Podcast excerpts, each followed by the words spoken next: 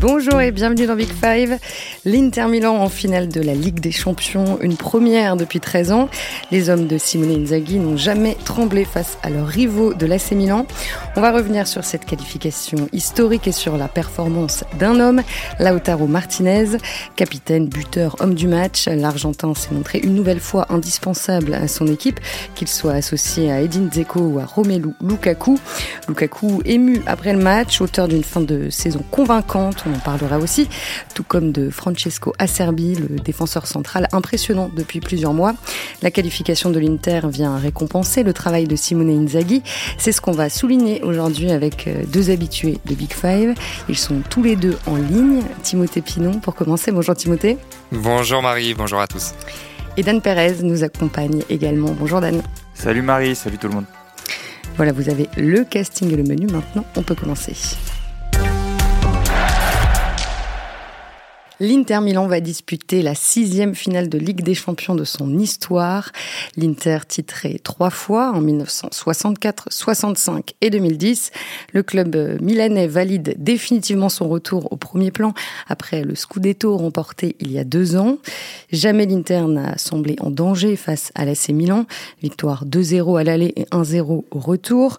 L'envoyé spécial de l'équipe à Milan, Mélisande Gomez, a décrit une ambiance de folie au stade, la plus belle d'Europe, selon elle. Nous n'avons pas eu la chance d'aller à San Siro. Nous avons regardé le match à la maison. Euh, Timothée, pour commencer, qu'est-ce que tu retiens de cette euh, double confrontation entre les deux clubs milanais? Euh, Qu'est-ce que l'on retient? Les 15 premières minutes de l'Inter lors de la rencontre aller, sur un tempo un peu fou, alors qu'on s'y attendait pas nécessairement. donc tout de suite, ils ont été à, la hauteur de l'événement et, et, ils ont pris le, le, dessus au niveau du score sur le Milan. Ça aurait même pu être plus large. Euh, il y a un poteau de Chalanoglu notamment. On peut très vite se retrouver à 3 ou 4-0 à, à, la demi-heure de jeu. Donc euh, eux, ils n'ont pas manqué le rendez-vous, pas manqué le début de rendez-vous.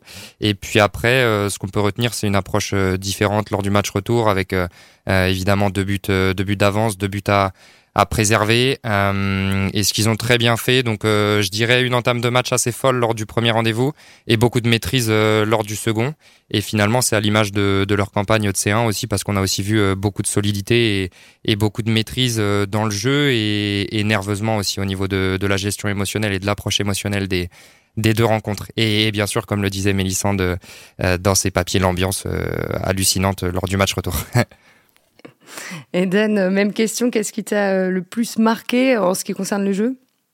Euh, bah, Il y, a deux choses. Il y a d'abord la supériorité individuelle des joueurs de l'Inter sur, sur ceux du Milan. je pense qu'il y avait un écart de niveau assez, assez flagrant, même s'il y a des joueurs au Milan comme, comme Tonali par exemple qui ont un peu qui ont qui sont un peu qui ont un peu sorti la, tête de l'eau euh, par rapport à par rapport à la moyenne mais déjà ce, cet écart individuel marquant. Et puis euh, et puis l'écart collectif euh, une équipe de l'Inter qui qui m'a semblé extrêmement bien préparée capable aussi de bah, comme le disait Timothée, de d'augmenter le, le, rythme du match parce que ça lui convenait à l'aller, de se replier sans trop, sans trop trembler au retour. Euh, donc, euh, donc voilà, une, une qualification convaincante. Après, dans le jeu, on peut, on peut, on peut dire plein, plein de choses de cette Inter qui est, qui est super intéressant et qui, qui, qui joue d'une manière non pas peu commune, mais en tout cas bah, qu'on voit pas sur tous les terrains d'Europe en ce moment. Alors, je le disais en intro, cette euh, qualification euh, récompense le travail de Simone Inzaghi euh, aux commandes de l'Inter depuis bientôt deux ans. Tim, est-ce que tu es surpris de voir son équipe atteindre ce niveau de, jeu-là? Surpris non parce qu'on les avait vus très bons par séquence l'année dernière, la saison dernière, Il y avait eu quelques quelques perfs très intéressantes sur la scène européenne. Il y en avait eu d'autres en, en Coupe d'Italie, coupe qu'ils avaient remportée, en Serie A également. Maintenant, euh, presque surpris de les voir là euh, cette saison en fait, parce que ça a été un peu chaotique en championnat. Il y a eu, euh, il y a eu du bon, il y a eu du très bon, il y a eu du mauvais, il y a eu du très mauvais par séquence. Il y a 11 défaites en, en Serie A. donc, donc voilà, c'était un petit peu surprenant, comme comme c'était surprenant finalement de voir le Milan AC, l'AC Milan pardon, revenir à, à, atteindre ce stade-là cette saison aussi, parce qu'ils étaient probablement plus forts l'an dernier. donc voilà, mais là c'est l'histoire des coupes d'Europe, c'est l'histoire des, des tirages au sort aussi, des parties de tableau dans laquelle euh, vous tombez. Maintenant, euh, les qualités de Simone Inzaghi, on les avait déjà aperçues euh, du côté de la Lazio, on avait eu confirmation du côté de l'Inter. Il est il a très très bien préparé ses rencontres. voilà, j'ai envie de dire que les suiveurs assidus de l'Inter auront pas été surpris que ça finisse par arriver, mais mais c'est plus au niveau du timing quoi. Je pense qu'en début de saison, disons qu'au fil de la saison, on pouvait pas miser sur un tel sur un tel euh, redressement parce que vraiment il y a eu des périodes compliquées quoi on y reviendra mais dans le jeu il a changé euh, son approche plusieurs fois euh, durant la saison.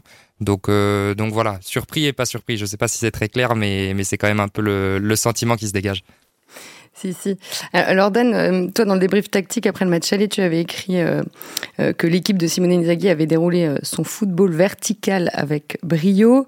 là, tu nous as dit que il proposait un, foot finalement peu commun en ce moment. Est-ce que tu peux un petit peu développer? On peut dire plusieurs choses. Bah, même s'il y, a pas mal d'adaptations en fonction de l'adversaire, et c'est une des grandes spécialités de de d'Inzaghi, ça c'est ça c'est certain.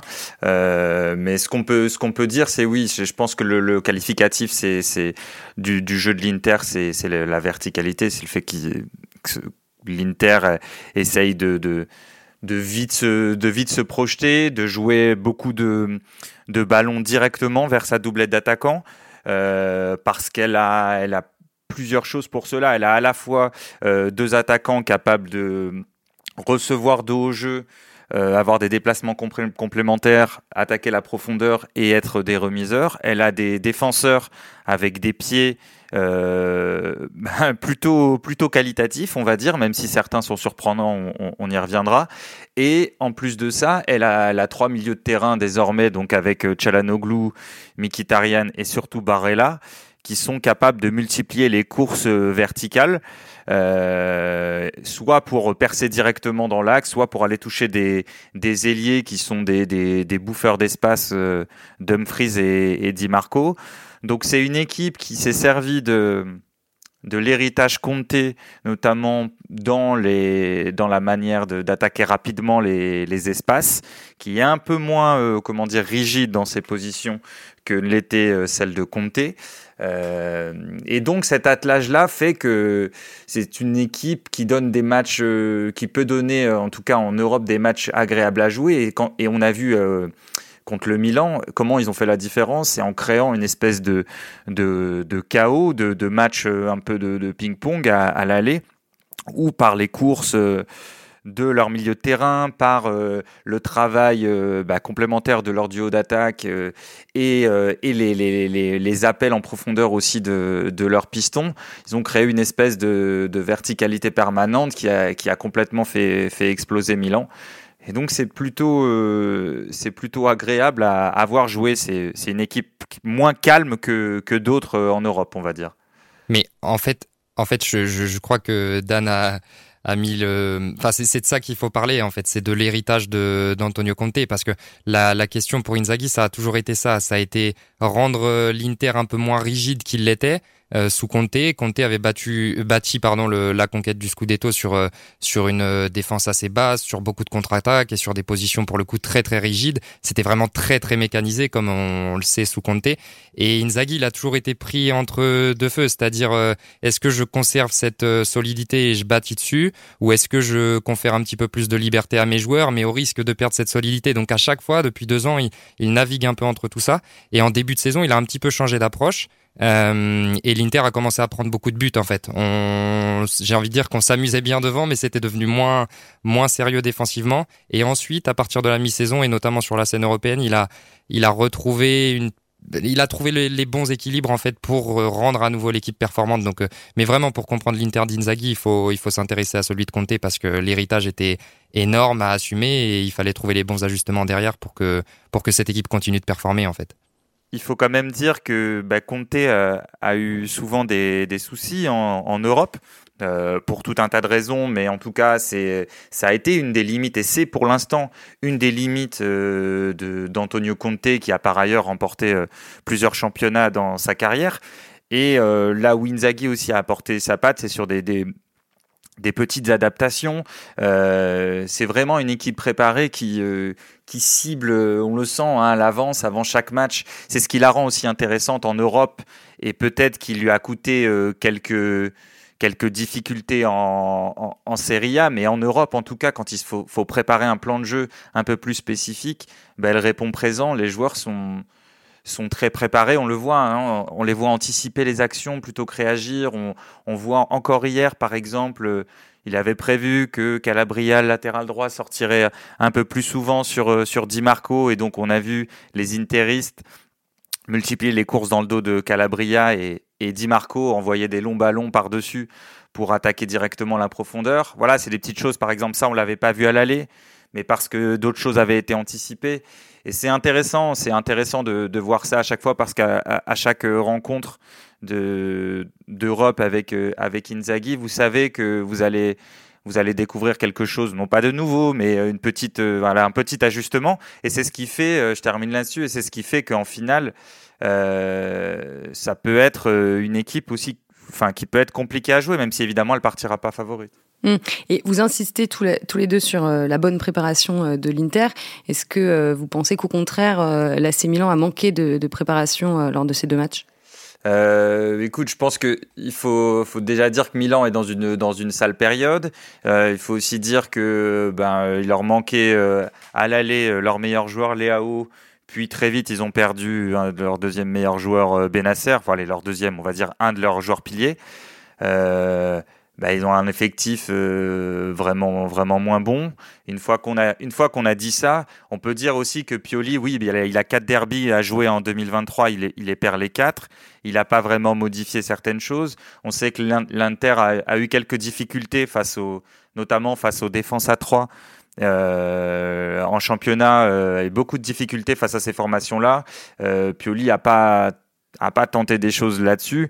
Après, bon, Pioli, il a aussi réussi à éliminer le, le, le Naples qui marchait sur l'eau en Serie A.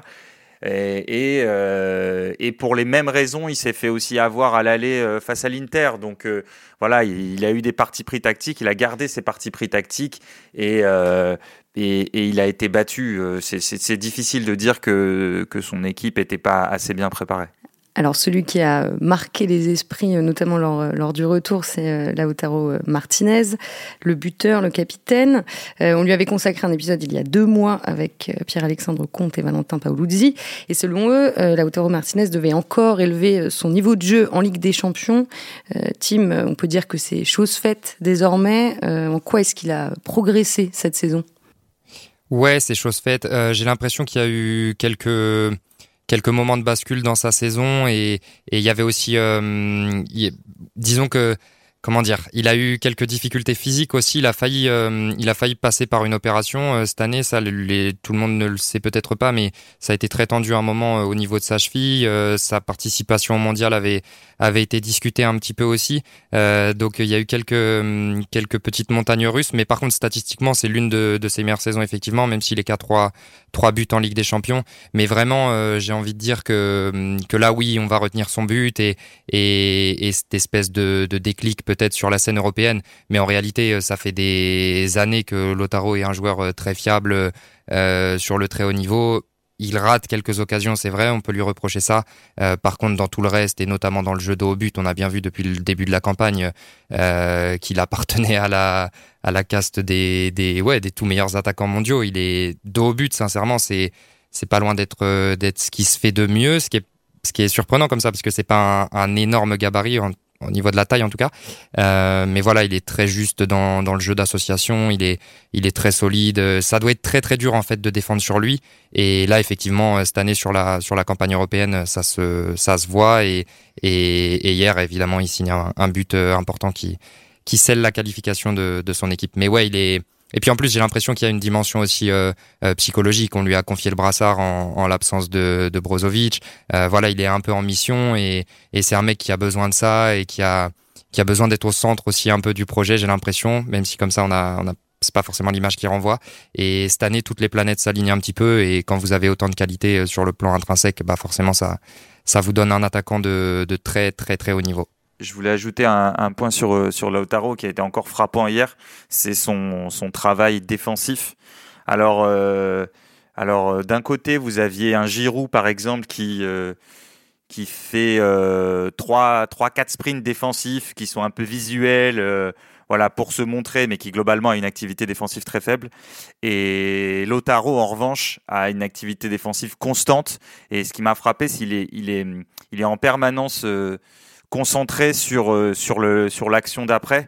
Euh, il y a une, action qui m'a marqué à la 31e quand euh, quand Dumfries part, enfin déborde sur du côté de la surface, le, le ballon va être va être perdu. Et, euh, et, en fait, Lautaro a déjà entamé un sprint de, de, repli avant même que le ballon soit perdu, ce qui fait qu'au moment où Maignan la récupère et euh, veut jouer vite la contre-attaque, bah, il est freiné parce que la zone qu'occupait Dumfries est, désormais occupée par Lautaro qui avait tout anticipé. Et ça, quand vous êtes l'attaquant de l'équipe, un peu la star ou en tout cas une des stars de l'équipe, euh, vous n'êtes pas forcément obligé de le faire. Et, et c'est très marquant chez, chez ce joueur-là. Peut-être que parfois ça lui coûte un peu à la finition. Ouais, Lautaro aussi indispensable sur le plan euh, défensif. 25 euh, buts et 10 passes décisives, toutes compétitions confondues cette saison. Euh, Tim, tu l'as dit tout à l'heure, il n'est jamais aussi bon presque que lorsqu'il est associé à un autre attaquant. En l'occurrence, cette saison, Edin Dzeko ou Romelu Lukaku. Qu'est-ce que tu peux nous dire de l'inusable Edin Dzeko, le, le qui a fêté ses 37 ans cette année, buteur lors du match aller?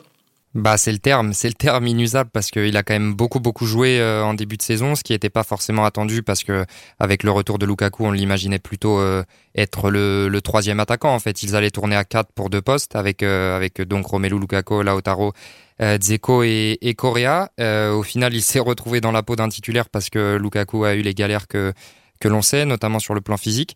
Et en fait, il a, il a plutôt très bien répondu aux attentes. Il y a eu des hauts et des bas euh, en Serie A. Il y a eu une petite période de disette, mais à l'image de son équipe en fait. Euh, mais sur la scène européenne, il a mis des buts euh, très très précieux, notamment lors de la phase de groupe. Et puis et puis ce but sublime à, à l'aller. Voilà, en fait, comme comme vous le souligniez tous les deux avec Dan, Lotaro a a besoin d'avoir quelqu'un autour de lui. Euh, c'est aussi un de ses mérites parce que Lukaku et Dzeko jouent pas tout à fait de la même manière, c'est le moins qu'on puisse dire. Et il a réussi à très bien s'associer avec les deux. Euh, ce qui témoigne d'une grande intelligence. Et, et pour le coup, c'est pour le coup de Zeko, là aussi, cette intelligence de jeu, c'est vraiment l'un de l'un de ses points forts. Et là encore, euh, dos au but, dans les déplacements aussi, la manière dont il. Je me souviens très bien de, du, match aller sur le but de de, euh, les, les mouvements de Zeko et de Lotaro sur l'action. Euh, c'était encore une fois du très très haut niveau, donc c'est une doublette qui qui fonctionne très bien, ouais, parce que vous avez deux mecs très très intelligents dans, dans la compréhension du jeu et des espaces en fait. Et Dan, pour rebondir sur ce que dit Tim, euh, qu'est-ce que Dzeko apporte de différent par rapport à Romelu Lukaku? Peut-être que. Alors après, c'est difficile de comparer avec Lukaku, notamment parce que Lukaku, on ne sait pas de quel Lukaku on parle parce que alors actuellement il revient bien et puis euh, mais euh, l'année dernière et avant sa blessure euh, il, mettait pas un pied devant l'autre à Chelsea l'année d'avant il était monstrueux à l'Inter donc c'est un peu difficile on peut dire que que Dzeko est plus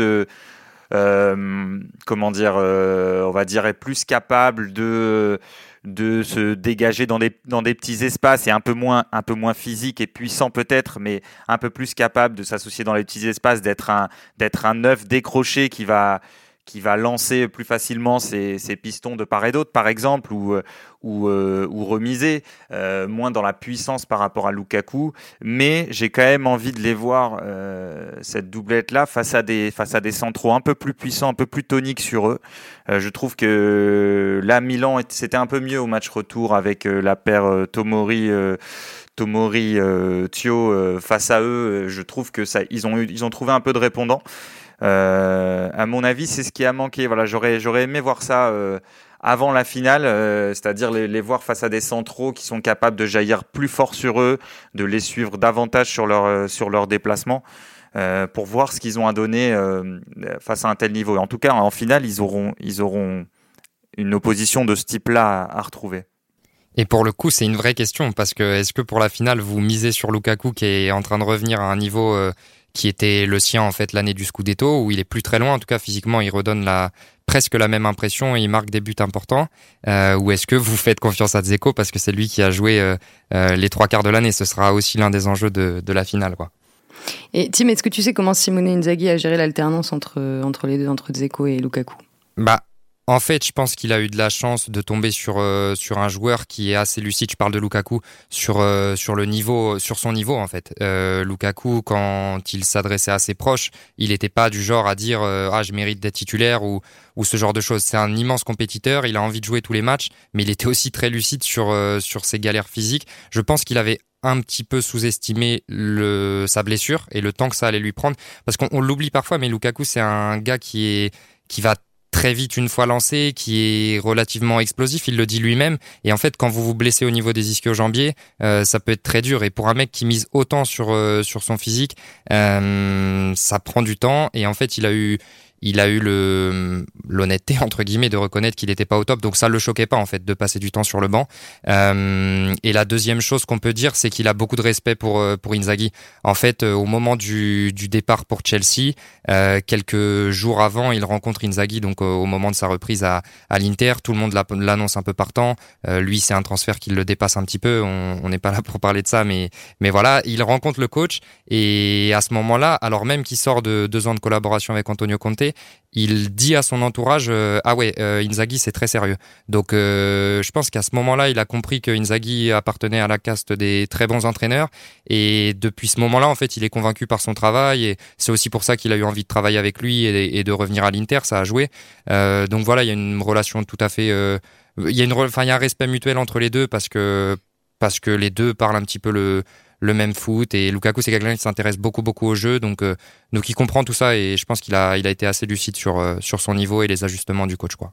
Ouais, C'était flagrant hier à la fin du match avec Inzaghi. Ils se sont euh, longuement enlacés sur la pelouse. Euh, un mot à présent sur, euh, la rigueur défensive des, des interistes euh, qui, ont signé 8 clean sheets en 12 matchs de Ligue des Champions. Une performance d'autant plus impressionnante qu'ils sont privés de leur taulier Milan Skriniar depuis le début de l'année pour des raisons sportives et contractuelles aussi. Euh, Dan, est-ce que tu peux nous expliquer comment Inzaghi a, réorganisé sa défense? Tu parlais de, de pieds qualitatifs tout à l'heure. Non, mais aussi la grande trouvaille, c'est la grande trouvaille, c'est Darmian, je trouve. Euh, il y a plusieurs surprises dans cette défense à 3, donc on va dire Darmian, euh, Acerbi, Bastoni, donc Darmian axe droit, Bastoni axe gauche et Acerbi euh, le vieux briscard euh, dans l'axe. On voit beaucoup Acerbi à l'écran parce que c'est souvent celui qui bataille avec l'attaquant de pointe. On l'a vu euh, euh, en demi face à face à un Giroud très peu mobile, donc c'était parfait pour lui. mais moi, je veux aussi beaucoup souligner le travail de, donc de Darmian et de Bastoni parce qu'ils ils ont un boulot très important. Il y a deux choses à, noter, c'est la manière qu'ils ont de coulisser dans le dos de leur piston. Donc euh, notamment Bastoni, euh, quand Di Marco, euh, Di Marco le, le, le peroxydé, le peroxydé fou furieux part souvent devant, donc, donc dans la manière de défendre, Bastoni doit, doit, doit énormément compenser jusqu'à la ligne de touche parfois, et il le fait très bien. Et ils doivent aussi sortir de leur ligne pour jaillir sur certains décrochages autour de leur milieu de terrain à 3. Et donc ces deux-là, Darmian Bastoni, ont un, un, boulot énorme et, une rigueur qui, moi, m'épate. Alors euh, les joueurs ont le droit de progresser et c'est leur cas. mais je pense que c'est typiquement le genre de performance et le genre de progression qui porte la marque d'un coach. Quant à Acherby, pour finir, voilà, 35 ans, c'est un joueur qui est passé par, voilà, qui a un, qui a un parcours très tortueux, une, une, grave maladie aussi, et qui, et qui là arrive en finale de Ligue des Champions en étant titulaire. Et pareil, on a quand même envie de le voir face à un attaquant plus fuyant. Ce qui est sûr, c'est que l'Inter euh, est toujours très bien organisé défensivement. Hier, ils ont, ils ont été un peu tranquilles, à part sur une phase de transition où Léao a foutu un peu le feu. Ouais, pour en revenir à Francesco euh, à Serbie, comme tu le disais, il a effectué euh, toute sa carrière en Italie. Il est arrivé à l'Inter au début de la saison après après quatre ans à la Lazio. Tim, est-ce qu'il était déjà un peu réputé dans le paysage du foot italien à ce moment-là? Bah, Disons que l'Italie, pour le coup, est réputée pour former de, très bons défenseurs et c'est un championnat, euh, c'est un peu, parfois c'est, enfin, on peut, penser que c'est un cliché de le dire, mais, mais en vérité, la Serie A reste un championnat euh, très tactique ou qui se gagne. Je crois que c'est Lukaku qui disait hier en après-match que la Serie A, elle se gagnait euh, défensivement et vous entendez pas ça pour tous les championnats. Donc forcément, quand vous avez écumé un peu toute la Serie A et joué des rencontres de très haut niveau dans ce championnat-là, vous, ouais, à force, il y a une forme de de science tactique qui se développe, une forme de vice aussi euh, chez lui parce qu'on l'a vu et, et ça en dit long un petit peu sur cet Inter-là et sur potentiellement sa capacité à faire quelque chose en finale, c'est que vous avez un certain nombre de joueurs, donc parmi lesquels Acherby euh, certainement au premier rang, euh, qui sont capables de, j'allais dire de pourrir les rencontres, c'est pas exactement le terme, mais ils sont capables de rentrer dans le cerveau de, de leur vis-à-vis. -vis. ça passe par des petites des petites poussettes par-ci par-là. Euh, ça passe par euh, mettre la tête là où certains osent pas mettre le pied. Euh, on l'a vu avec Dumfries, on l'a vu avec Acerbi.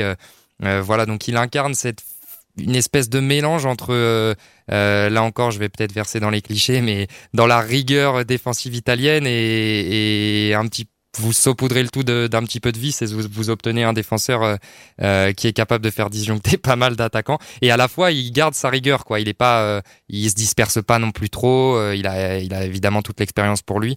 Donc voilà c'est un mélange de, plein d'ingrédients qui font que ouais c'est une, belle surprise de le voir à, ce niveau là et en finale de Ligue des Champions quoi. Hum, et rappelons qu'il a été sacré champion d'Europe avec l'Italie il y a deux ans.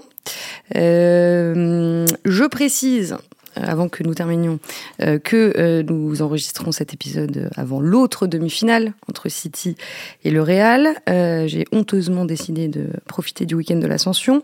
Donc, il n'est pas question de se projeter vers la finale. De toute façon, on consacrera bien évidemment un, épisode à la présentation de ce match. J'ai tout de même une question. selon vous, Tim et Dan, au regard de tout ce qu'on s'est dit aujourd'hui sur le jeu de l'Inter, à qui, à qui l'équipe de Simone Inzaghi pourrait faire euh, le plus de mal euh, en finale, euh, Manchester City ou le Real Madrid en fait, ce qu'il faut dire, c'est qu'avec le Real, on n'est jamais sûr de rien. Je crois que tout le monde l'a compris. donc, pronostiquer qui peut faire le plus mal au Real, c'est très compliqué parce que c'est une équipe tellement vous avez ce mélange entre son aspect hyper euh, ouais polymorphe et puis euh, et puis l'expérience. On a l'impression que c'est leur compétition. Donc euh, eux j'ai envie de vous dire que peu importe ouais que ce soit l'Inter ou non je pense que ça changera pas grand chose à, à la préparation du match côté madrilène. Côté City il faudra voir comment comment ils peuvent être capables de de mm, ouais de dealer avec cette, cette petite partie vis là de l'Inter notamment et de plans très très préparés et préparés minutieusement par Inzaghi parce que Dan le disait ce qui sera intéressant c'est ça c'est c'est quels ajustements Inzaghi fera pour la finale. Et forcément si vous avez des ajustements tactiques pertinents et des mecs qui semblent taillés pour jouer ce genre de grand rendez-vous donc là je on parlait de Di Marco tout à l'heure il rentre tout à fait dans cette catégorie là Barella il rentre tout à fait dans cette catégorie là Acerbi Dumfries euh, même Lotaro qui est très combatif très teigneux. Euh, voilà, est-ce que ça, ça peut convenir à Manchester City? Euh, Ce sera pas une partie de plaisir, en tout cas, j'imagine pour euh, pour City si jamais ils atteignent la finale. Est-ce que je pense que City, c'est la, la c'est la structurellement, on oublie le facteur Ligue des Champions Real Madrid, mais structurellement, c'est la pire équipe pour l'Inter à affronter pour plusieurs raisons. Déjà parce qu'ils ont fait un travail énorme sur le, les seconds ballons à City et, et que l'Inter s'appuie beaucoup dessus. Mais maintenant, City a beaucoup, beaucoup de répondants là-dessus. Euh, ça, c'est la première chose. La deuxième chose, c'est que souvent la structure de City en possession, donc avec euh, trois centraux et un ou deux, un ou deux joueurs devant, mais en tout cas beaucoup de joueurs à l'intérieur, plus des joueurs qui collent la ligne. Bah ça, euh, l'Inter a toujours eu énormément de mal avec avec des équipes qui, qui construisaient comme ça. Donc ça fait un deuxième facteur ça fait un deuxième facteur plus, plus compliqué. Et donc, tout ça fait aussi que, que, que City pourra, pourrait presser euh, plus facilement l'Inter parce que s'ils arrivent à mieux contrôler les longs ballons, euh, le deuxième ballon des défenseurs très très physiques, capables de sortir sur le sur la doublette d'attaque, euh, comme on l'a dit tout à l'heure, ça fait beaucoup de, en tout cas d'ingrédients qui qui sur le papier ont tout pour embêter l'Inter. Maintenant, voilà, Inzaghi préparera bien son équipe et de toute façon, on sait qu'il partira pas favori, quel que soit l'adversaire en finale. Oui, le, dernier truc, Dan, euh, je te rejoins là-dessus, c'est sur le côté aussi, euh, euh, City digère un petit peu mieux les, transitions en fait et les matchs au tempo un peu plus élevé que par le passé. Donc ça neutralise aussi d'une certaine manière l'un un autre point fort de l'Inter en fait. Donc oui, vu comme ça, c'est sûr que, que peut-être que l'Inter a intérêt à jouer le Real, mais avoir intérêt à jouer le Real avec toutes les toutes les guillemets toutes les guillemets qu'il faut. bon, on en reparlera évidemment dans Big Five. On on publiera un épisode euh, consacré à la présentation euh, de ce match euh, le 6 juin, si je ne me trompe pas. et ben on s'arrête là. Merci beaucoup tous les deux, Dan Perez et Timothée Pinon. C'était très intéressant de revenir sur la qualification de l'Inter. Merci aussi à Antoine Bourlon pour la réalisation. Merci à vous de nous avoir suivis et on se retrouve la semaine prochaine.